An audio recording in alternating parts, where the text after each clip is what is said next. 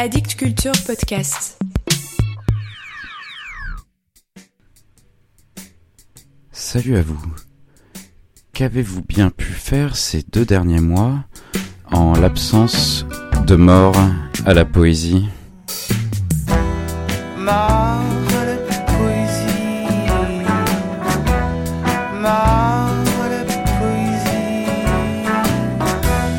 Je suis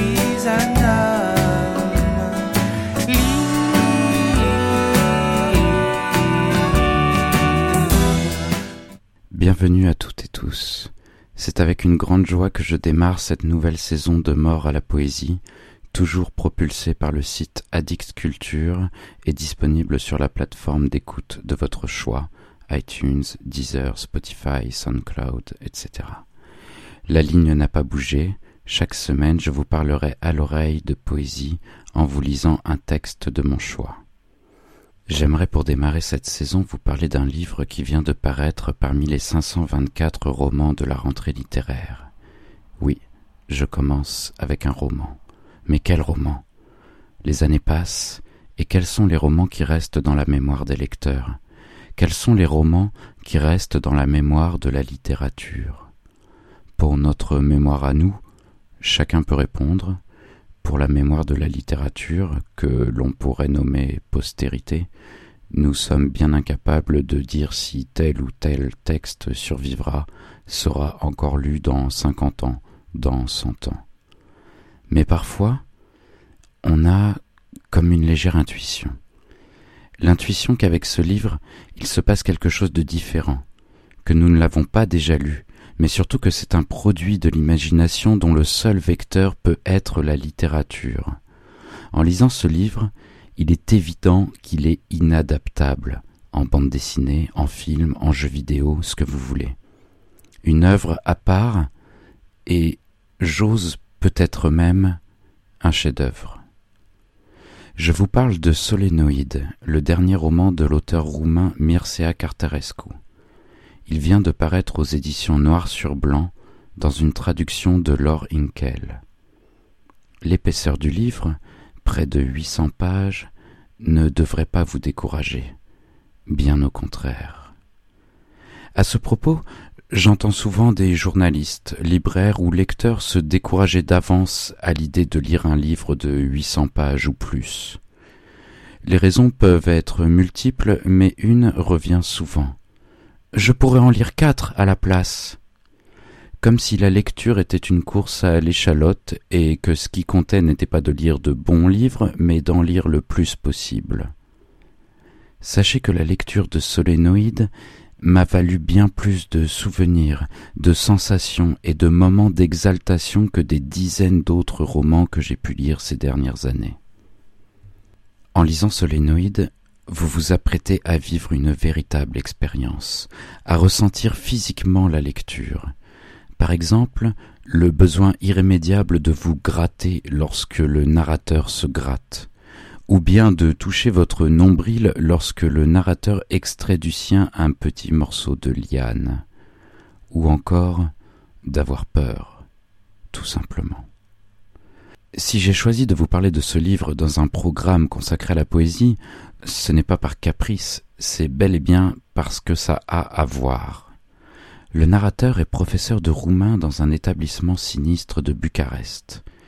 Il est professeur par défaut, car dans sa jeunesse, il souhaitait être poète. C'était sa vocation.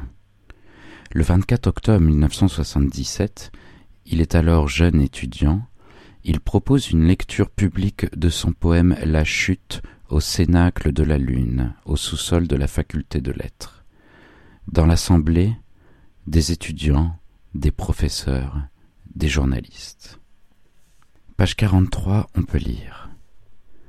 Je portais ce soir-là le pullover jaune sale ras du cou en mohair que maman m'avait tricoté.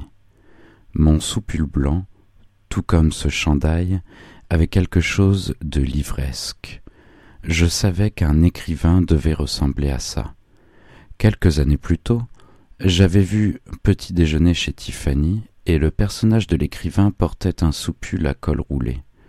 Il tapait à la machine toute la journée dans cette espèce d'uniforme, et, par conséquent, des jolies filles prenaient l'escalier extérieur de secours et arrivaient à sa fenêtre.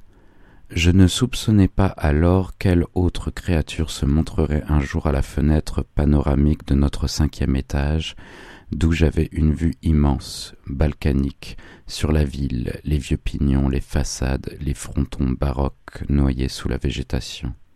J'avais vingt et un ans, j'étais mince comme du papier à cigarette, la coupe au bol et une moustache précaire, rousse, avec un trou du côté gauche. Mon visage basané, avec des cernes, avec toute ma vie rassemblée rien que dans les yeux, ressemblait à un dessin au fusain. Mais j'avais écrit la chute, la folle spirale dont les premiers chants étaient vastes comme un maelstrom, puis toujours plus frénétique, plus hystérique, à mesure que le divin se transformait en obscène, la géométrie en anomie, les anges en démons de bestiaire médiévale. J'étais entré en même temps que dix ou quinze autres étudiants dans la salle étroite, une salle de classe ordinaire avec un tableau et des bancs, des lambris marrons. Il donne donc la lecture de son texte, qu'il ne nous donne pas à lire dans le roman, sinon les trois premiers vers et le dernier mot. Après la courte pause, interminable pour lui, qui a suivi sa lecture, les auditeurs sont amenés à donner leur avis. Page 46. De mon poème, on a parlé comme du produit d'une pathologie littéraire, comme d'un mélange de détritus culturels mal digérés, comme d'un pastiche de ici on a aligné une bonne vingtaine de noms. Un peu plus loin, car c'est à cela qu'il se dédiait, la vivisection de mon corps martyrisé, l'arrachement du cœur sur la table de pierre au sommet du temple, l'amputation sans anesthésie mais aussi sans haine, comme quand les enfants arrachent les pattes à une mouche. Je hurlais mais de manière inaudible, comme elle, et tout aussi inutilement. Pompier, gongorique, d'une ambition digne d'une cause meilleure, mon poème passait de main en main, et l'on en citait des impossibilités prosodiques et des incohérences esthétiques évidentes.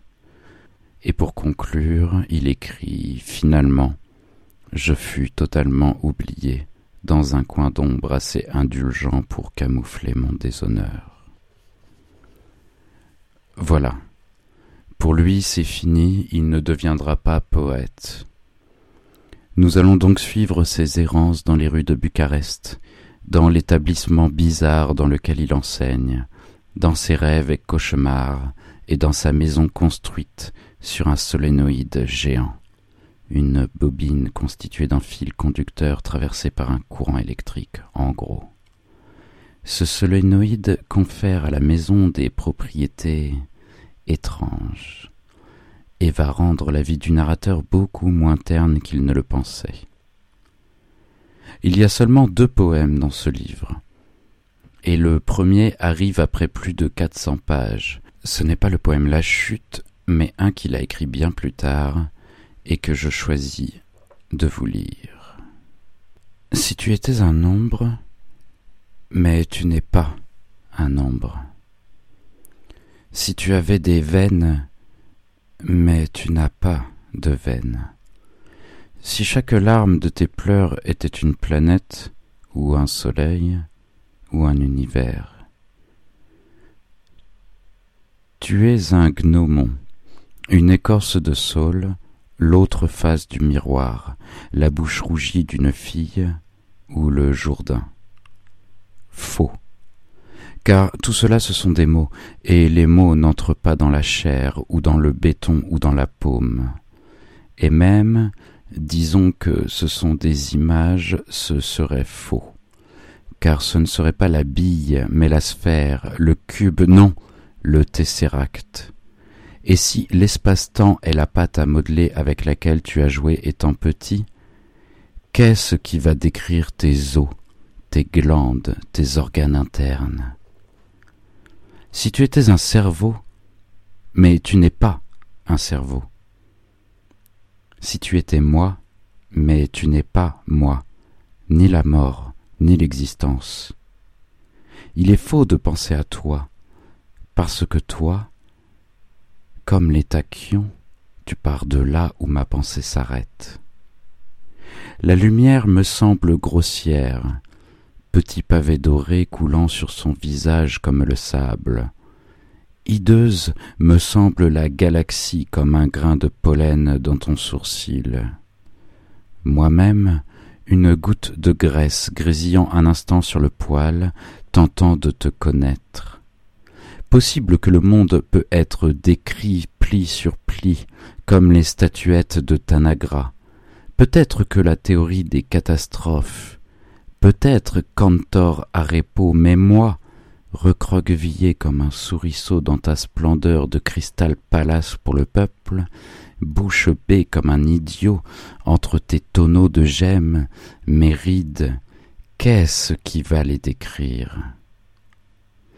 Si tu transpirais, mais toi tu ne transpires pas. Si tu existais, mais toi tu n'existes pas.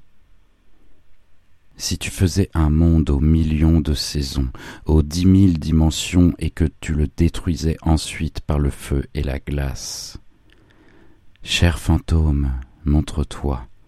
Parle-moi, je vois que tu veux me parler. Mais tes paroles seraient des hommes ou des brindilles d'abricotier, tout comme tes silences sont de roche. Je te lis mieux dans le pétale du fuchsia, dans les veines lilas de l'oreille de mon chat, dans le souvenir des caves à glace d'autrefois. Car tu es tout ce que j'aime, et tout ce que je hais, et tout ce qui m'est indifférent. Si j'étais née femelle, tes os se seraient formés dans mon ventre. Ainsi, je te sens palpitant et bougeant sous mon crâne. Je te sens regarder par mes yeux et caresser avec mes doigts et avaler avec mon œsophage. Assis en moi, comme dans un char d'assaut, tu tires les leviers, tu appuies sur les boutons, et moi je bouge et je souris, je pleure et je rêve sur tes ordres, ta miséricorde. Peut-être que tu me démontes comme un enfant démonte une petite voiture pour voir ses ressorts et son volant et ses roues dentées, cassées. La peinture est raflée. Qu'est-ce qui va décrire le rien, mon rien Si tu étais un amas d'étoiles, si tu étais un feutre de monde. Voilà pour aujourd'hui.